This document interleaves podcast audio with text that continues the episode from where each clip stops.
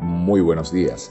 Bienvenidos al Minuto para Invertir en Ti con Yo Invierto. Yo soy Santi Fernández y esto es Vida Financiera. ¿Qué es el gasto?